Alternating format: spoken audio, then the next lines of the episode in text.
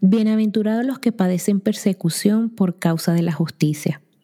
Ser perseguido no parece un honor, pero en esta octava bienaventuranza Jesús les da a los perseguidos una promesa fabulosa.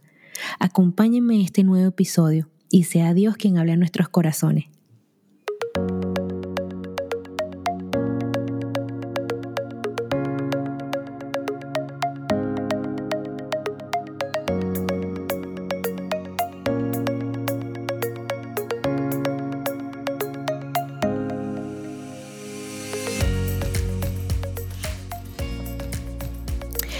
Hola queridas amigas y hermanas, bendiciones. Pues una semanita más que nos regala nuestro gran Dios. Espero que Él cada día y cada semana que pasa les esté mostrando su amor y su misericordia. Y bueno, como siempre, espero que se encuentren bien al igual que sus familiares. Y hoy veremos el octavo tesoro, es decir, la octava y última bienaventuranza que se describe en Mateo 5, en los versículos 10 y 11 que dice lo siguiente. En el 10, Bienaventurados los que padecen persecución por causa de la justicia, porque de ellos es el reino de los cielos. Y el versículo 11. Bienaventurados sois cuando por mi causa os vituperen y os persigan, y digan toda clase de mal contra vosotros mintiendo. Para empezar, quiero recordarles que las bienaventuranzas describen características que son la esencia del camino de una vida cristiana. Son rasgos que debemos interiorizar hasta lo más profundo de nuestro ser y entender que al hacerlo nos va a cambiar, nos va a hacer diferentes de lo que éramos y del mundo que nos rodea. Entonces, si vivimos de acuerdo con la bienaventuranza, no nos vamos a mezclar con la multitud. Si vivimos con un estilo de vida de acuerdo a Dios, será imposible no destacarnos de todos aquellos que viven según el mundo correcto. Y esta diferencia puede traernos dificultades, porque ser diferentes especialmente de una manera de acuerdo a Dios, puede traer persecución.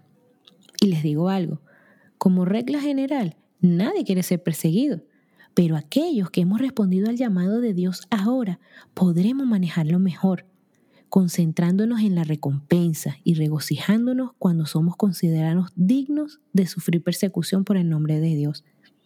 Para esto quiero leerle Santiago 1, los versos 2 y 3, que dice lo siguiente.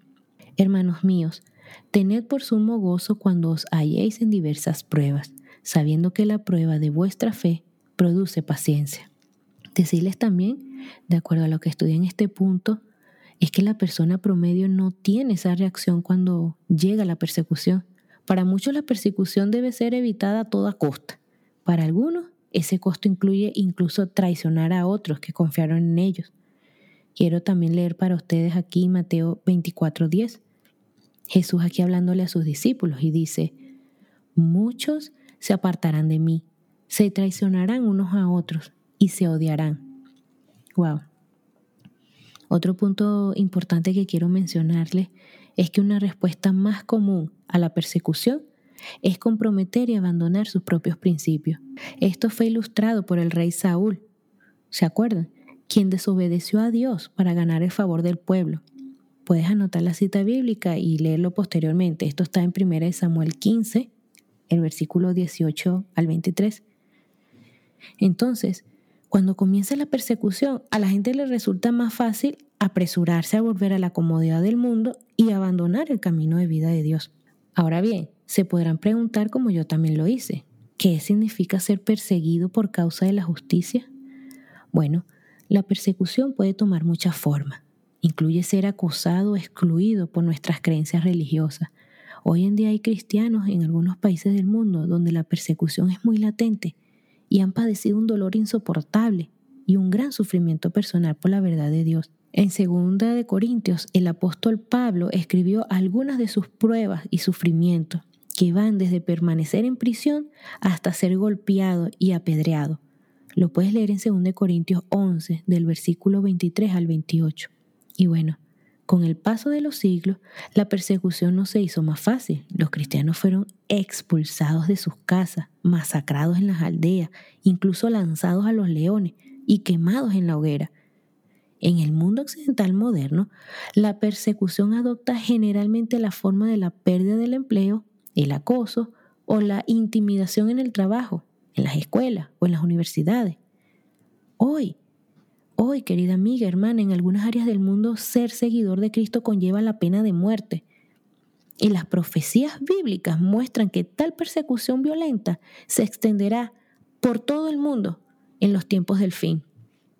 Jesucristo profetizó acerca de un tiempo que será peor que cualquier otro, y esto incluye la persecución de su pueblo. Y quiero leer también aquí para ustedes Mateo 24, 21, y dice lo siguiente, pues habrá más angustia que en cualquier otro momento desde el principio del mundo, y jamás habrá una angustia tan grande. Cierro aquí la cita bíblica. Amiga, hermana, se acercará un tiempo en que la persecución de la iglesia de Dios será aún mayor. Son tan severos que son un asunto de vida o muerte, y algunos morirán como mártires por su nombre. Quiero comentarles que nosotros como iglesia, en donde me reúno junto con mi familia, cada mes oramos por un país distinto, donde esto se está viviendo, donde las iglesias son perseguidas y nuestros hermanos en Cristo son encarcelados, exiliados, masacrados, quemados o mártires. Hombres, mujeres, niños, ancianos. Te animo a que te unas en oración por ellos, que Dios fortalezca su fe y les pueda entregar paz y descanso en Él. Y bueno, continuando con los descritos con nuestra bienaventuranza, Jesús dijo, Bienaventurados los que padecen persecución por causa de la justicia, porque de ellos es el reino de los cielos. Esta es una promesa de bendición para aquellos que sufren por hacer lo correcto. Jesús advirtió que sus seguidores iban a ser perseguidos, pues si a mí me han perseguido, también a vosotros os perseguirán, lo dijo en Juan 15:20. Entendamos aquí que la bendición en Mateo 5:10 es una promesa para los que son perseguidos por justicia, no para los que son perseguidos por sus pecados o por su falta de tacto, no. Debemos estar seguras de que hablamos la verdad en amor y no de una manera equivocada que nos va a poner en evidencia de una manera negativa a nosotras o a aquellos que comparten nuestras creencias. Así tal como lo dice la palabra de Dios en Efesios 4:15 y leo también para ustedes. Dice así, en cambio, hablaremos la verdad con amor y así creceremos en todo sentido hasta parecernos más y más a Cristo quien es la cabeza de su cuerpo, que es la iglesia. Cierro aquí la cita bíblica. Dios no se impresiona si somos perseguidos por algo malo que hemos hecho, sino cuando hacemos lo que es correcto, como lo dice también su palabra en 1 de Pedro 2.20, que dice, es obvio que no hay mérito en ser pacientes si a uno lo golpean por haber actuado mal, pero si sufren por hacer el bien y lo soportan con paciencia, Dios se agrada de ustedes. Wow. Y ya, en lo último del texto de esta bienaventuranza que termina diciendo, porque de ellos es el reino de los cielos, la promesa para aquellos que son perseguidos por vivir de acuerdo al camino de vida de Dios es la misma promesa que se le hace a los pobres en espíritu, que está al principio de las listas de las bienaventuranzas. El reino de los cielos es una de las principales promesas de la Biblia. No será un reino temporal, que se desvanece con el tiempo o que es conquistado por un reino rival. No, va a abarcar toda la tierra y para siempre. La palabra de Dios dice en Daniel 2, 44, 45 lo siguiente. Durante los gobiernos de esos reyes, el Dios del cielo establecerá un reino que jamás será destruido, conquistado. Aplastará por completo esos reinos y permanecerá para siempre. Amén. Qué hermoso, ¿no?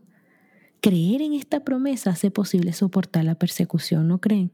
Vivir, como dice la cita bíblica en Hebreos 11:6.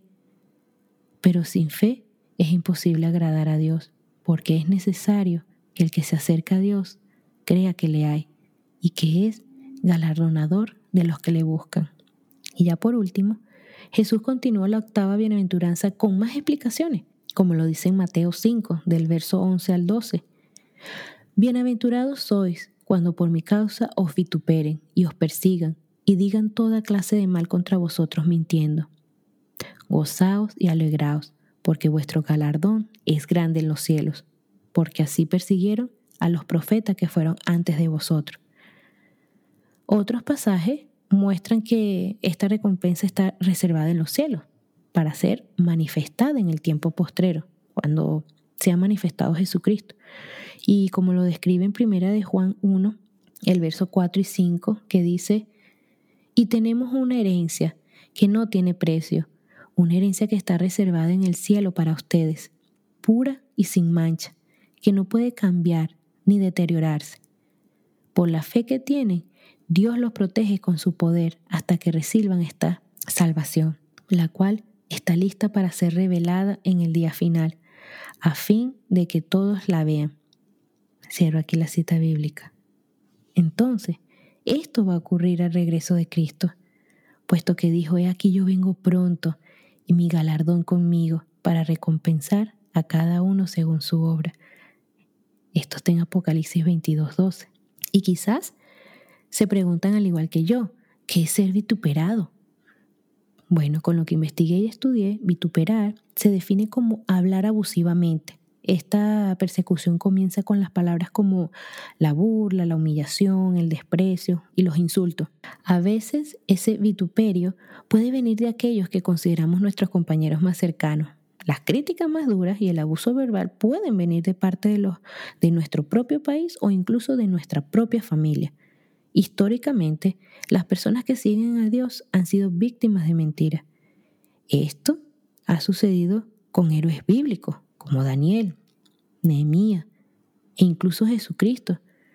En el futuro, estas mentiras también se van a utilizar para justificar la persecución y se van a convertir en propaganda que va a añadir más persecución. Quiero decirte que los profetas conocieron la persecución. Jesús hizo de referencia a los profetas que fueron perseguidos con antelación. Estos profetas incluyen hombres como Moisés, Samuel, Elías, Eliseo, Isaías, Jeremías, Ezequiel, Daniel, Malaquías y Juan el Bautista. Los profetas pasaron por horrendas e intensas persecuciones. Entre estos ejemplos les tengo a Moisés, que fue ridiculizado por toda una nación e incluso por su propia familia en ocasiones. Samuel fue rechazado por la nación y en un momento dado temió por su vida. Elías fue perseguido por la malvada reina Jezabel. Eliseo fue perseguido por todo un ejército. Jeremías fue encarcelado en el fondo de un pozo fangoso. Daniel fue víctima de una conspiración debido a los celos y fue arrojado a los leones. Juan el Bautista fue decapitado por llamarle la atención al rey por desobedecer la ley de Dios. Y nuestro Señor Jesucristo pasó por una muerte atroz a causa de nuestros pecados. A todos esos profetas les espera una recompensa increíble, increíble.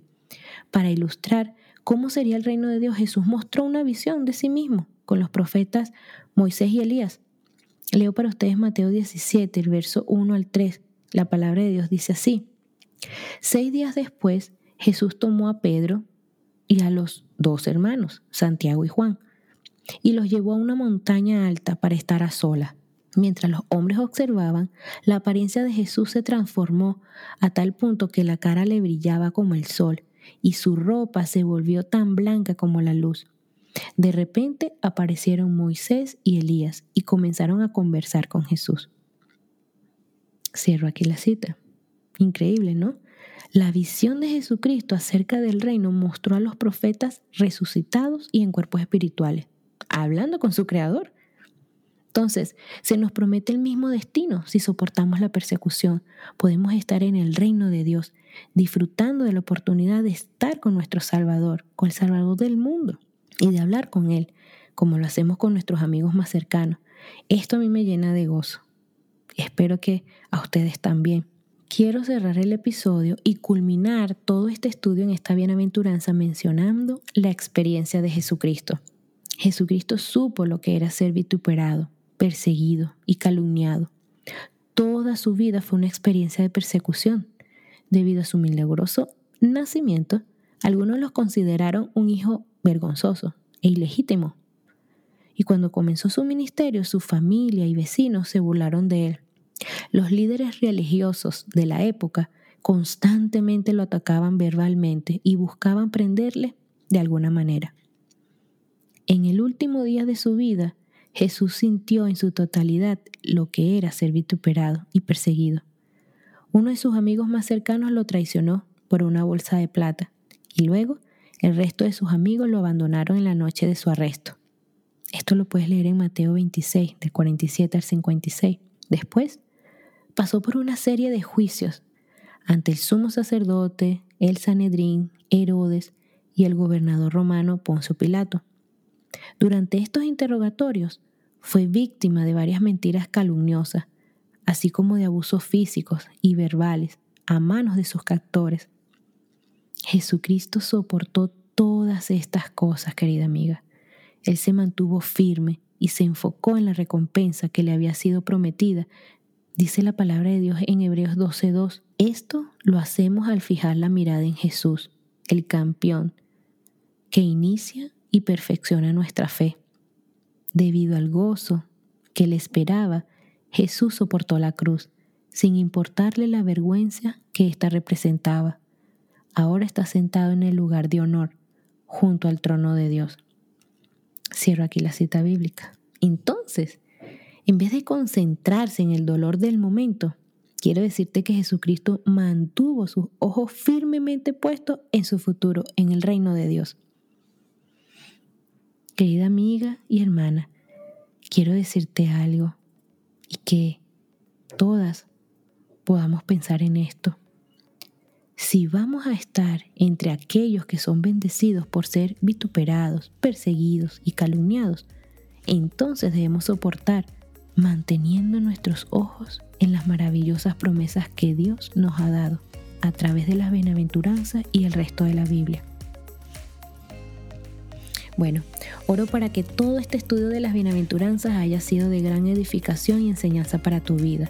Lo fue para mí y no tienen idea cómo Dios lo usó para que yo también pudiese conocerlas en detalle y atesorar esta enseñanza, porque ciertamente desconocí alguna de ellas, quiero decirle. Espero que puedas compartirlo a tus amigas y familiares para que sus vidas también sean bendecidas con esta hermosa enseñanza que Cristo nos ha dejado en Mateo 5. Todo mi cariño en el Señor para ustedes, les mando un fuerte abrazo, que el Señor les bendiga, les guarde y bueno, hasta el próximo episodio, ya posteriormente les anunciaré en su momento el, el fin de la primera temporada.